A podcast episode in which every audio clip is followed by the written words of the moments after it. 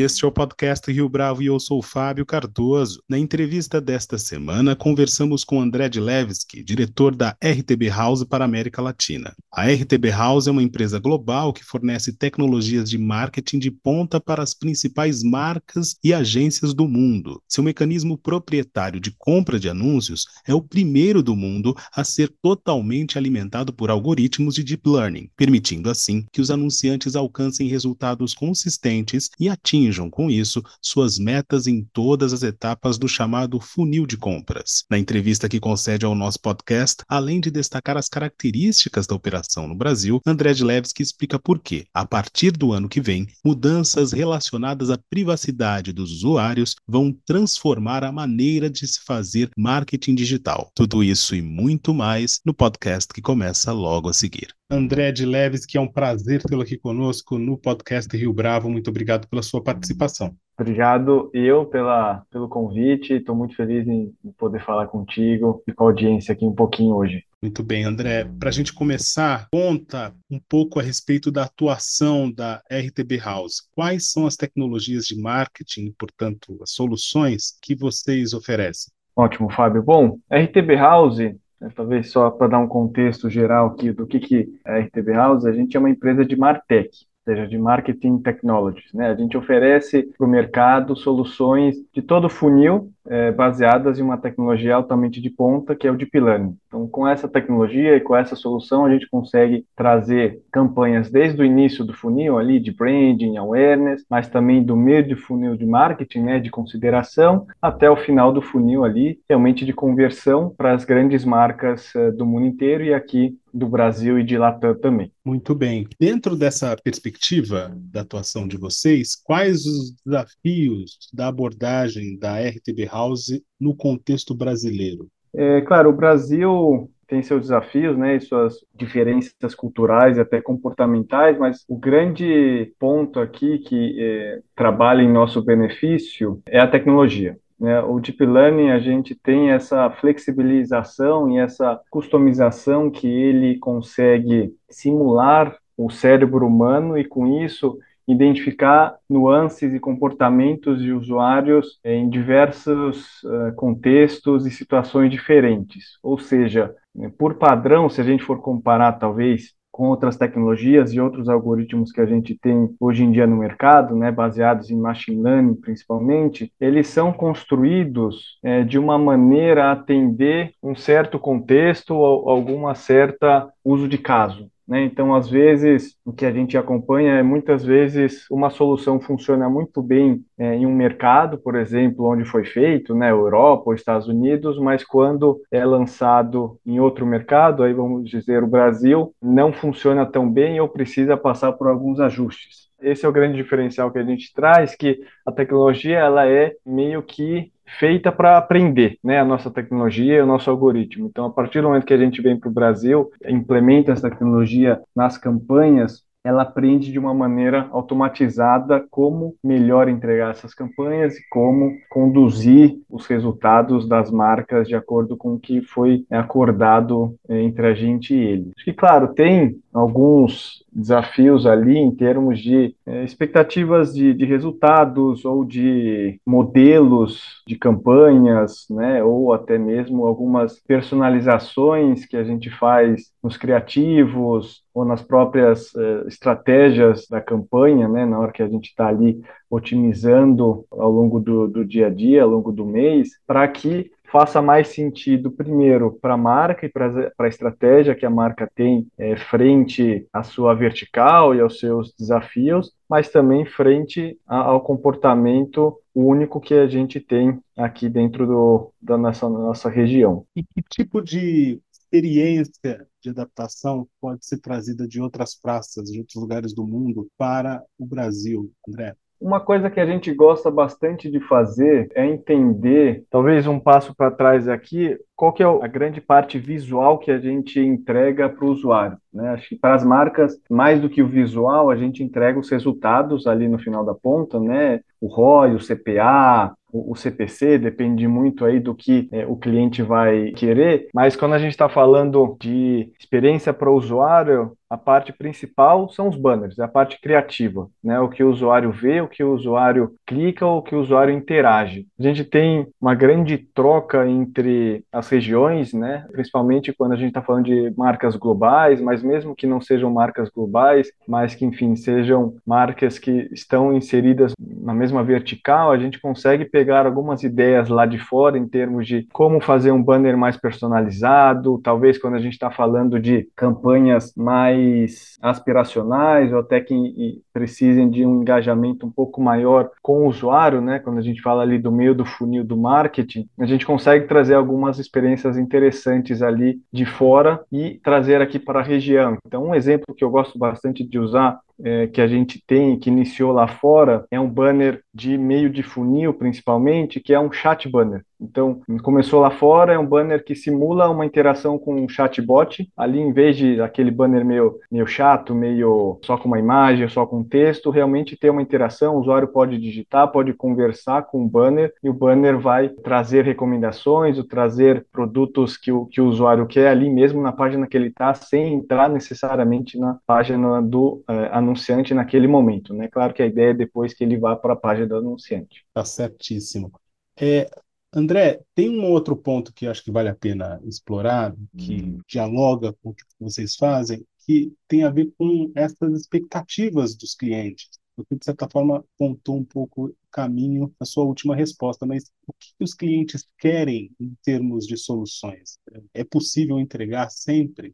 Essa é uma ótima pergunta, Fábio. Eu acho que como mercado e até né, como cliente ou traduzindo isso para nós mesmos como cliente, olhando para algum tipo de serviço, algum tipo de produto, a gente quer o quê? A gente sempre quer o melhor resultado, é a melhor performance, melhor ROI, melhor custo-benefício, etc, etc. Então, claro que isso também se traduz muito para as nossas interações com os clientes. Né? As expectativas dos clientes hoje em dia, elas, claro, variam muito de sazonalidade né, ou de momentos de mercado. Esse ano, especificamente, a gente está no momento né, macro e global, né, macro aqui da região e, globalmente, que é um momento um pouco mais de olhar para rentabilidade, o ROI, ROAS, entender eficiência, e isso, claro, que se traduz em uma expectativa que as campanhas de marketing, principalmente as digitais, elas entreguem esse tipo de resultado. E aí eu toco novamente na parte de tecnologia para você conseguir um ótimo resultado dentro desse contexto desafiador e, obviamente, nesse mundo de uma imensidão de dados que a gente tem. Quanto mais avançada a tecnologia, mais factível é entregar essa performance. Com o Deep Learning, por exemplo, a gente consegue entregar basicamente 50% mais performance do que algumas outras tecnologias que a gente vê no mercado hoje em dia. Porém, um, um ponto acho que é interessante trazer, que eu vejo também nessas, nessas conversas com os clientes e principalmente nesse momento atual de mercado, é que às vezes as expectativas não são tão adaptadas para o funcionamento do, do marketing ou pelo menos da, da volumetria que a gente vê. Então, por exemplo, algumas vezes a gente com algum cliente tem uma expectativa de um aumento de ROI, né? um aumento de, de retorno naquele investimento que ele está fazendo naquela campanha, se comparado talvez a outros momentos dessa campanha, né? Então, sei lá, no momento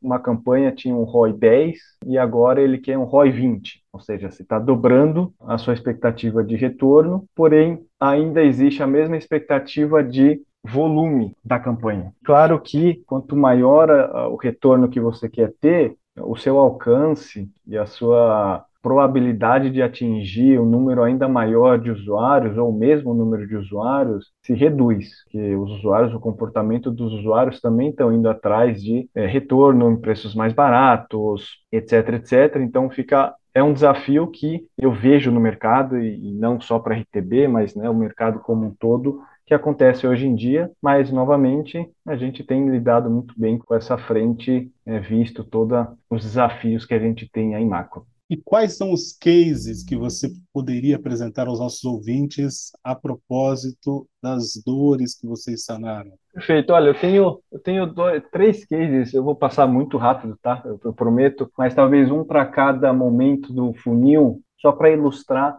como a gente está entregando cada parte, né? Então, quando a gente está falando ali do topo do funil, campanhas de awareness, né, e branding, a gente tem um case muito interessante com a Nissan, que ela estava fazendo uma divulgação de um carro, do Kicks especificamente, e o desafio era né, ter esse contexto mais emocional, aspiracional para a divulgação do carro, e a nossa solução foi com algumas soluções de, de, de vídeo ads que a gente tem, né, de personalização é, dinâmica dos vídeos que a gente está mostrando e alguns outros formatos de banners, a gente conseguiu trazer é, um alcance muito alto para essa campanha que eles fizeram com a gente. A gente conseguiu trazer um connect rate, que é basicamente a taxa das pessoas que visitaram e ficaram no, no anúncio e visitaram o website depois, 38% superior à média que a gente vê é, no mercado em outras campanhas de outros players e a gente conseguiu ter uma meta de 194% superior à estabelecida pelo cliente de CTR. Esse é um ponto, por exemplo, que a gente está trabalhando muito bem hoje em dia com as campanhas de branding e também ali de aspiracionais. Um outro exemplo que eu posso trazer também agora para o meio do funil, para uma campanha de consideração é com o nosso cliente, a Tokstok.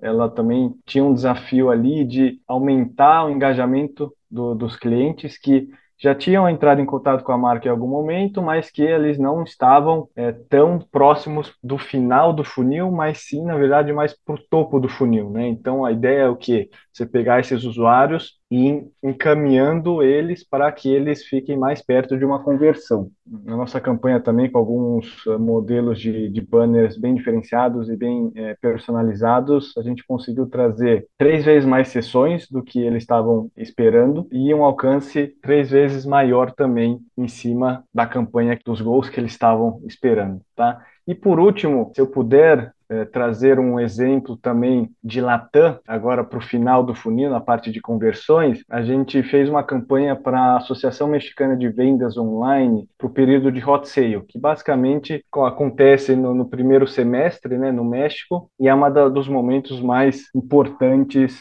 da região, assim como, por exemplo, a Black Friday para a gente aqui é, no Brasil. Então, o desafio era o quê? Eles fizeram uma landing page que trariam todas as ofertas é, ao longo de 11 dias, de 440 campanhas, de 40 e 400 empresas diferentes, as melhores ofertas dessa hot sale, e eles queriam fomentar conversões, né? Queriam fomentar a geração de, de receita para essas empresas. Então, a gente teve mais de 64 mil conversões nesses 11 dias, fomentadas pela nossa campanha. E um exemplo, um ponto interessante é que 50 mil foram só de dispositivos móveis. Nessa estrutura, a gente teve mais de 49 modelos diferentes de banners utilizados para que a gente tivesse conseguisse manter um nível de personalização muito alto. Certíssimo, André. Tem um outro ponto que é importante nessa discussão, que envolve uma espécie de padronização das iniciativas relacionadas à tecnologia. Né? Então, do ponto de vista da estratégia, quais ações têm feito diferença no momento em que parece que está todo mundo fazendo a mesma coisa, está tudo mais ou menos previsto? Como é que vocês buscam uma abordagem diferente? Fábio, acho que aqui eu queria trazer um ponto interessante a gente tem visto algumas mudanças no mercado, né? Acho que isso está altamente em, em, discussão, pelo menos lá fora e agora chegando um pouco mais aqui no, no, Brasil, que é essa perspectiva de fim dos cookies. O fim dos cookies gera uma grande mudança de paradigma que a gente vai ter que ter no mercado, né, de sair dessa é, segmentação e dessa personalização de um para um para uma conversa de grupos de usuário. Essa é uma estratégia que está acontecendo e vai ter que acontecer, principalmente a partir do ano que vem. Né? A partir do ano que vem, a gente já vai ter, aos poucos, pelo Google, essa retiradas dos cookies de terceiros e, consequentemente, a implementação né, de novas campanhas baseadas em grupos de usuários. E acho que isso acaba passando um ponto importante novamente que eu trago é como é que as empresas estão se adaptando a essa mudança e como elas vêm se adaptando, né? RTB desde lá de é, do início do anúncio pelo Google em 2020, a gente vem trabalhando extensivamente para adaptar a nossa tecnologia, adaptar nossos algoritmos, para que a gente consiga trazer o mesmo nível de eh, eficiência e de personalização nas campanhas nesse novo futuro, né? Tanto que duas das nossas propostas foram incluídas pelo Google nas soluções deles, né? Na época teve vários nomes ao longo desse processo, hoje em dia se chama Protected Audiences API, e com isso a gente entende, né, que como eu posso trazer assim de uma maneira um pouco mais concisa, muitas das coisas que a gente tem feito hoje em dia, na verdade, vão deixar de existir é, para ano que vem, pelo menos para inici iniciando o ano que vem. Por mais que talvez a gente esteja no momento de falar, ah, mas está todo mundo fazendo o mesmo, ou são mais ou menos parecidas, eu acho que isso tende a ter uma pivotagem muito forte, um futuro muito, muito próximo, né, iniciando em 2024. André, como é que funciona a relação com as agências? Há algum tipo de disputa ou conflito por mais controle das iniciativas, por exemplo? Fábio, a nossa, talvez, na, na perspectiva de nosso relacionamento com as agências, ele não é, é baseado em, em, disputas ou conflitos, na verdade é, é baseado em, em cooperação. Né? Então, junto com as agências, em contato com os clientes, as marcas diretamente, a gente bola estratégias e inicia as campanhas para que, enfim, todo mundo traga o melhor resultado. Né? Então, a gente tem uma ótima relação com a maioria das agências é, aqui no, no, Brasil, na América Latina como um todo. É, eu digo a maioria porque algumas agências acabam não entrando na, nos produtos e nas estratégias que a gente fornece para o mercado, tá? Então, para essas agências que fazem sentido para dentro do nosso escopo de trabalho, a gente tem um ótimo relacionamento. Não vejo como uma relação, é, novamente, que seja de disputa, mas sim de. Vocês temem que as soluções oferecidas pela RTB House se tornem padronizadas demais, uma vez que a tecnologia é o denominador comum para as ações? Você falou que boa parte do que a gente está vendo hoje, no ano que vem já não será mais. Então, como é que vocês se organizam para estar tá sempre um passo à frente? Novamente, né? A gente iniciando ano que vem se inicia esse, esse processo oficialmente, né? A gente tem expectativas ali até acompanhando com atualizações do Google que a partir de Q1 do ano que vem, né, do primeiro trimestre, é, os usuários em faixas percentuais aos poucos serão expostos a essa remoção dos cookies, né? E consequentemente as campanhas também serão expostas, é, mas a ideia é que ao longo de 2024 isso aconteça. Mas para voltar para essa questão, como eu mencionei, a gente se preparou muito e tem se preparado muito para essa mudança. A gente tem um time interno, a gente construiu um time interno desde lá do início, né? Hoje em dia a gente tem mais de 45 pessoas dedicadas exclusivamente, né, essas conversas com o mercado, essas conversas com o Google, esse compartilhamento e desenvolvimento dessa solução, né, do Private Sandbox, que é o Google que está implementando. E na minha visão, as empresas não têm dado tanta atenção para isso, é, pelo menos localmente, né? Acho que eu tenho visto, principalmente agora, até ontem mesmo estava no evento e nesse evento a gente viu algumas algumas apresentações trazendo, né, junto o Google puxando também sobre esse assunto, mas ainda é um ponto muito muito, muito pequeno, eu diria, se a gente for comparar até com, com, a, com a movimentação que está acontecendo na Europa. O grande ponto aí, novamente, é a parte da tecnologia, né? Então tem muita coisa que a gente vê, muitas soluções no mercado que vão ter algumas dificuldades para fazer essa, essa mudança ou não vão conseguir fazer essa mudança e a gente vai ver um cenário talvez do marketing digital é um pouco diferente do que a gente tem tido até então, até esse ano principalmente, e isso vai muito drivado pela tecnologia. É, sem uma tecnologia avançada e, e, e adaptada para esse novo mundo, essa mudança vai ser bem desafiadora. Na minha visão, a gente não enxerga, na verdade, essa, essa mudança com bons olhos, né, por N motivos ali, em termos de privacidade, em termos de até que o mercado e a gente, os nossos usuários, né, pessoas, estamos demandando em termos de privacidade, eu acho que isso é muito positivo, e não que isso seja ruim para o mercado ou para as empresas, desde que trabalhemos para que que essas mudanças sejam feitas da melhor maneira possível. Né? Então, a padronização, talvez, eu não enxergo como um desafio aqui, pelo menos para a RTB House. O que eu enxergo é principalmente um momento de oportunidades, tanto para a RTB House quanto para outras empresas, como para o mercado como um todo. Então, nesse momento, vai ser menos padronização e, na verdade, mais inovação, principalmente. André, fala para a gente mais a respeito dessas mudanças que estão para acontecer. Como que isso vai afetar efetivamente o ambiente dos usuários da internet e também de quem faz ativa ações de marketing? Ótimo.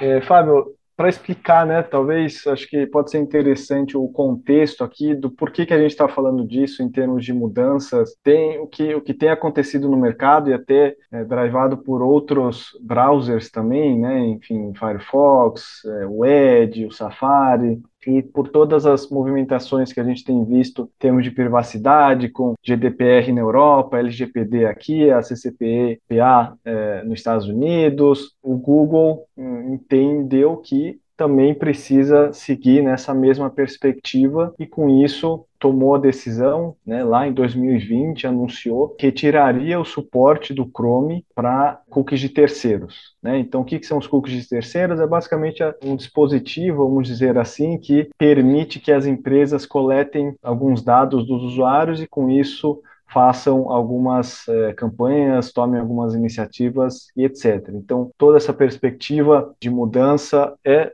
para focar na privacidade dos usuários, para reduzir a coleta de dados dos usuários e deixar especificamente o que a gente chama de first party data, ou seja, são os dados que as marcas possuem dos seus usuários e não os terceiros, outras fontes vão podem utilizá-las, mas não que elas vão conseguir produzir também. E o que, que, acontece? Nessa mudança, a gente, né, como eu mencionei, a gente sai desse paradigma de falar de quem é o usuário né, um para um, um target individual para um target em grupo, porque isso acaba possibilitando que é, nesse modelo as, as, questões de privacidade é, sejam atendidas de uma maneira muito interessante. E claro que simplesmente fazer essas mudanças sem dar nenhum tipo de solução e nenhum tipo de oportunidade para o mercado ia ser muito impactante, basicamente é, acabar com o marketing digital, ou pelo menos grande parte dele. Então, o Google introduziu o Private Sandbox, diversas soluções do, dentro do Private Sandbox, as três principais que a gente enxerga, né, enfim, que, que são comentadas hoje em dia, são o Protected Audiences API, que basicamente é, funciona ali, o objetivo é, é trazer é, personalização, trazer possibilidade de remarketing né, e retargeting. Basicamente o que a gente tem hoje em dia com diversas soluções, mas claro, né, ainda trazendo essa perspectiva de privacidade, a gente tem o Topics API, que é mais para interesse, o topo de funil, é, uma perspectiva um pouco menos personalizada, eu diria, e a gente tem o Attribution Reporting API, que é basicamente a chave ali que faz a parte de atribuição. A RTB House, especificamente, tem trabalhado muito mais dentro do Protected APIs, como eu comentei, porque é onde a gente consegue trazer personalização, ainda assim falando de grupos de usuários e de partes que envolvam a privacidade do usuário. Além dessa, dessa perspectiva, a gente também pode falar de segmentação contextual, etc., mas eu não vou entrar em tantos detalhes aqui, mas também é uma outra possibilidade quando a gente está falando dessa, desse futuro. E quais as mudanças principais que a gente pode ver para o mercado, ou pelo menos o impacto dessas mudanças, é que, novamente, grande parte dos algoritmos e das empresas hoje em dia dependem dos cookies de terceiros, né? E elas têm como base a segmentação individual ou targeamento individual e não em grupo. Então, todas essas soluções elas precisam ser adaptadas né? Acho que a gente tem diversos players aqui quando a gente está falando de mercado, é, marketing digital, mas vamos dizer aqui, as empresas que fornecem as soluções precisam se adaptar, é, adaptar a tecnologia, adaptar o algoritmo para que essa mudança não os impacte ou não impacte né, as campanhas e a empresa e a estratégia da empresa para continuar fornecendo esse tipo de, é, de serviço. Né? Então, é o que a gente tem feito extensivamente é, dentro da RTB para garantir que para 2024 em diante consiga continuar provendo o mesmo nível de personalização e de eficiência das entregas nas campanhas. Veja um ponto que eu posso trazer interessante, né, dentro dessa participação que a gente tem feito, e foi a primeira DSP é, do mercado a conseguir realmente rodar campanhas e fazer os testes das campanhas nesse mundo sem cookies. Claro que em termos de escalabilidade e de volume de compras de impressão, o teste ainda é algo limitante por diversos fatores, né? Porque o ali o pool, né, o balde de usuários que a gente pode ter, a gente tinha acesso até então, era reduzido. E também tem uma segunda problemática que os players que fornecem o inventário né, as SSPs, os publishers, também é, possuem hoje em dia uma baixa aderência a essa mudança, ou seja, eles não estão tão focados, talvez agora estarão mais, né, porque a gente já está muito mais perto de 2024, porque eles também são um dos, um dos players principais para que essa, essa mudança aconteça. E quais os resultados que vocês estimam para o segundo semestre agora de 2023, André? Bom, para o final de 2000, agora, segundo eh, semestre de 2023, é, a perspectiva é que será melhor que o primeiro semestre, tá? Eu acho que, na nossa visão, o primeiro semestre foi um, um, semestre desafiador, na verdade, o primeiro trimestre desse ano foi um trimestre extremamente desafiador para é, o mercado e para diversas empresas, por N motivos, né, de incerteza e de juros e etc, etc. Eu acho que agora, para a segunda metade, a gente tem visto uma perspectiva muito mais positiva pelas mudanças, algumas mudanças é, mais macro, né, enfim, financeiras e econômicas ali, de redução de também de juros. A gente tem agora o programa do, do desenrola, que enfim a gente vai ver mais crédito sendo é, disponibilizado. Isso também fomenta o consumo. Então essa é a expectativa. Né? E assim, talvez, como a gente também tem observado nos outros anos, para a Black Friday especificamente, né, que é o momento digital e online, é o momento mais importante do ano Muita empresa se prepara, na verdade, todas as empresas quase se preparam para esse momento. Vai ser uma Black Friday muito mais pulverizada ao longo de novembro, que já tem acontecido, né? As empresas têm observado que essa é uma das estratégias bem interessantes, consequentemente menos concentrada para aqueles dois dias, um, dois dias de Black Friday que acontece no final de novembro. André de Leves, que foi um prazer tê-lo aqui conosco no podcast Rio Bravo. Muito obrigado pela sua entrevista. Eu que agradeço, Fábio, novamente pela oportunidade e pelo tempo aqui. Foi um prazer é, conseguir responder algumas das suas perguntas e, obviamente, sempre disponível para a gente conversar mais. E esta foi mais uma edição do podcast Rio Bravo. Ouça, comente e compartilhe. Gostou da experiência? Nós da Rio Bravo estamos aqui para lhe oferecer o conteúdo mais adequado para a sua melhor tomada de decisão. E no site www.riobravo.com.br você conhece mais a respeito da nossa história. No Twitter, o nosso perfil é @podcastriobravo.